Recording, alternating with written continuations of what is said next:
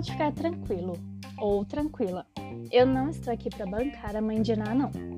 O intuito desse episódio não é prever o fim da quarentena, antes fosse, na verdade, mas o intuito dessa conversa é falar sobre esse período que estamos vivendo. Refletir, mesmo porque estamos vivendo tudo isso até agora. Olá, eu sou a Victoria e esse é mais um episódio do Espiritismo na Real. Bem-vindos! Uau! Parece que entramos numa máquina de lavar e estamos sendo esfolados até a última gota, até a última sujeira, na verdade. E eu tenho uma novidade para você. Não parece não. É exatamente o que está acontecendo. Quando a gente começa a estudar o espiritismo, a gente tem a mania de falar que tudo é expiação, resgate de outras vidas ai, que tá acontecendo isso porque no passado eu devo ter feito muita coisa errada, joguei pedra na cruz, salguei a Santa Ceia, como tinha um, uma novela que falava sobre isso, né? E, e aí a gente tende a, a pensar que é tudo prova, expiação, castigo, resgate. O que está acontecendo, é, especificamente com a pandemia, é basicamente um resgate mas é um resgate coletivo. Então, assim, não é só você que está resgatando alguma coisa aí, todos nós precisamos fazer esses resgates. E a pandemia ela veio justamente para isso. Logo no início da pandemia, a gente ficou um pouco chocado, tenso. Então, assim, a nossa geração, ela nunca tinha passado por algo parecido. E, e, apesar de, depois de mais de um ano de pandemia, acredito que já seja já estamos em quase um ano e oito meses, mais ou menos, alguma coisa assim, já até me perdi nas contas. E apesar desse tempo, muitos de nós voltamos para estaca zero, basicamente, né? Muitos de nós precisávamos desse chacoalhão da espiritualidade, foi o que aconteceu. E no início as pessoas estavam assim muito assustadas e fazendo tudo bonitinho, certinho e, e algumas voltaram, né? Como, como demorou, a, pandemia está demorando demais, muitas pessoas voltaram para estaca zero. Quase zero, vai, vamos falar assim, porque no Espiritismo eles não gostam de falar que as pessoas regridem, então as pessoas estacionam, ninguém regride, né? a gente estaciona. Agora, falando daquele chacoalhão que eu estava dizendo, ele veio em forma de pandemia, sim, e eu imagino que um dos objetivos de toda essa experiência que a gente precisou passar não é fazer a gente sofrer. Esse não é o primeiro objetivo e não é o único. Por quê? Porque ninguém nasceu para sofrer. Nós escolhemos sofrer pelos caminhos e decisões que a gente toma ao longo da nossa vida. E muitas vezes essas escolhas elas são feitas antes até mesmo da gente reencarnar. É, tem uma frase do André Luiz que agora não me lembro, gente, se é o André Luiz ou o Chico, que ele fala justamente isso, que, o, que Deus ele não castiga ninguém, que a própria criatura se castiga. Se eu não me engano é do Chico Xavier mesmo. E aí quando a gente fala sobre essas escolhas erradas que a gente faz, é, é basicamente por isso que a gente vê tanta miséria, né? Tanta miséria no mundo, tanta dor, tanto sofrimento espalhado, justamente por conta dessas escolhas erradas que a gente faz ao longo da nossa vida.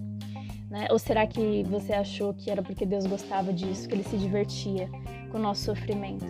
Eu, eu, eu, eu penso até que muitas pessoas elas veem Deus como uma pessoa que está lá em cima, né, no céu, assim, jogando dados. Então, ah, número 6 vai ser o número 6, número 2 vai ser o número 2, então vai você. Então, e não é isso, né? Muito pelo contrário. Deus ele é esse ser de amor e de justiça, ele quer que a gente evolua.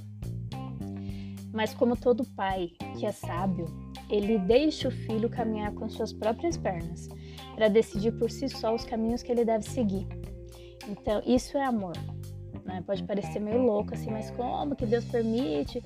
É, é livre-arbítrio e é amor também. E é justiça também, porque se ele permite e a gente vai lá e erra, a gente tem que arcar com essas consequências. Isso é, é um fato e acontece mesmo. Quando a gente fala de pandemia, a pandemia é justamente esse momento para a gente decidir se a gente vai continuar vivendo a vida que a gente tinha antes, é, com atropelos, destruição do ecossistema, do planeta, das pessoas, destruição entre nós né? Aquela vida que a gente é, vivia e ainda vive um pouco, porque eu falei que muitos de nós voltamos para a estaca quase zero. Então, se a gente vai continuar vivendo aquela vida de orgulho e egoísmo exacerbado, ou se a gente vai tomar rumos novos. Por quê?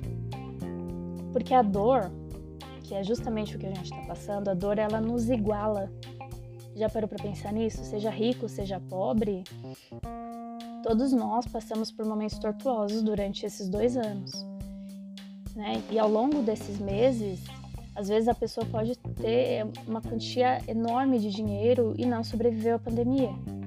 Ou a pessoa pode ter diversos bens materiais e mesmo assim alguma coisa aconteceu de errado, não só pela pandemia, porque a vida ela sempre nos dá esse tipo de lição ao longo da nossa jornada aqui na Terra, mas a pandemia ela veio como uma lição mais efetiva, digamos assim, para gente, para ver realmente se a gente acorda, porque chegou num, num, ponto, gente, chegou num momento que as pessoas elas começaram a fazer muita loucura, né?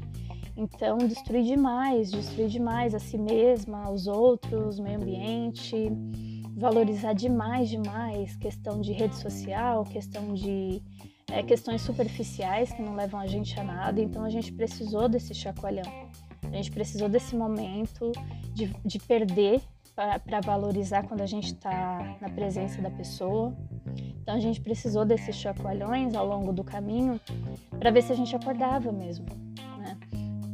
E assim, voltando à questão, seja rico ou seja pobre, obviamente foram situações e dores diferentes, porque quando a gente fala de situação socioeconômica, obviamente o pobre ele sempre sofre muito mais porque ele tem a perda física, ele tem a perda econômica, enfim, várias perdas.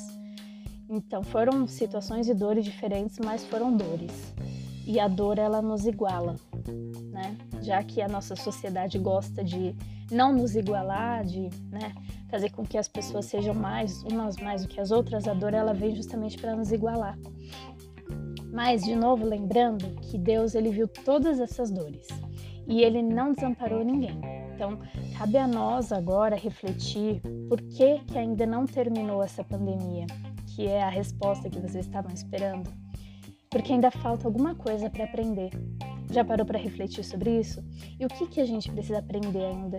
O que será que a gente ainda precisa refletir para que esse momento a gente possa falar: bom, acabou a pandemia?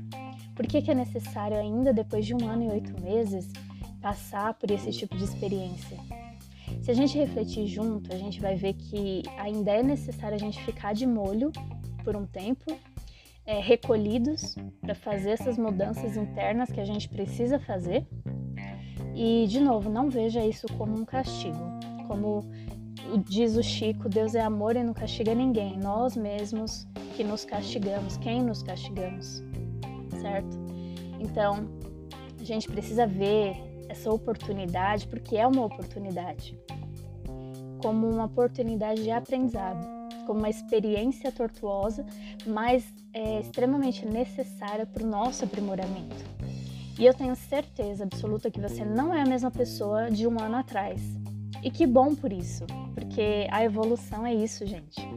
Então, não blasfeme, não reclame, ajude se você puder, se você tiver condições, faça a sua parte nessa teia que é a vida e o que puder, sabe, fa faça sua parte da, da forma que você puder ajudar. E de novo, né, vem aquela questão do do Paulo de Tarso, né, na estrada de Damasco, quando ele finalmente ele estava cego, né? Vocês lembram dessa história? Paulo estava cego e só que ele, ele conseguiu reconhecer a luz de Jesus, ele conseguiu enxergar Jesus, né? E ele precisou ficar cego para ver a luz de Jesus. Então, olha só a similaridade com o momento que a gente está vivendo.